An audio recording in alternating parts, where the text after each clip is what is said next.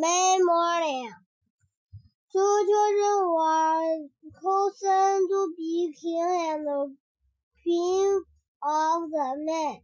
Her dress is nice, said Biff, but I'm glad I don't have to wear it. At last it was May morning, but it was teeming with rain. The pictures of the playground soaked. The maypole is standing in a pot of water. We can dance around that, said Chip. It is going to rain all day, said Ned's mom.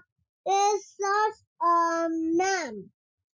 Chip, we will have to celebrate May morning indoors, said Miss May.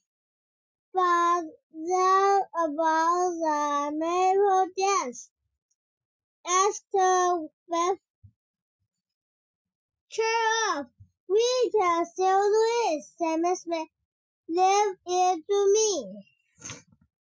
We will do the maypole dance in the hell. I, I will be the maypole, said Miss May. She held up and tore off the pole with the ribbons on it. The children took their places round Miss May and music began. The everyone clapped as the children began to dance. The rivers began to have into a rhyme. The music did not stop, so the children went dancing. The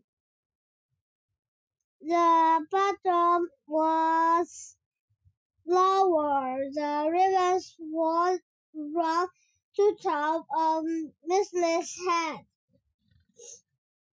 Everyone cheered in. So Miss May saved the day, said Mom. The turn, said Ned's mom. Mom looked at for Dad, but he was not in the hill. Did you see dear Dad one? asked Mom. Dad had gone to get a big bunch of flowers for Miss May.